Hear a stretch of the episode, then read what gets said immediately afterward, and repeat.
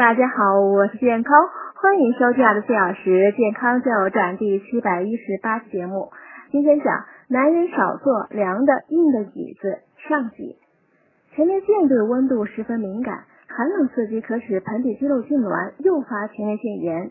因此，男性冬天在户外散步锻炼时呢，最好随身携带一块坐垫，不要累了就直接坐在冰冷的板凳上。夏天空调房的温度呢，也不宜太低。另一方面呢，睾丸也怕热，当温度高于三十五度时，会降低精子质量，进而影响生殖功能。像桑拿房、淋浴室这种热地方，男性也最好少去。太硬的板凳呢，会加大盆腔器官受挤压的程度，时间长了会引发盆底肌肉功能异常和前列腺充血，进而导致前列腺炎。经常骑自行车的男性呢，要调整好车座的高度。并用坐垫呢降低车座的硬度，以避免前列腺受压。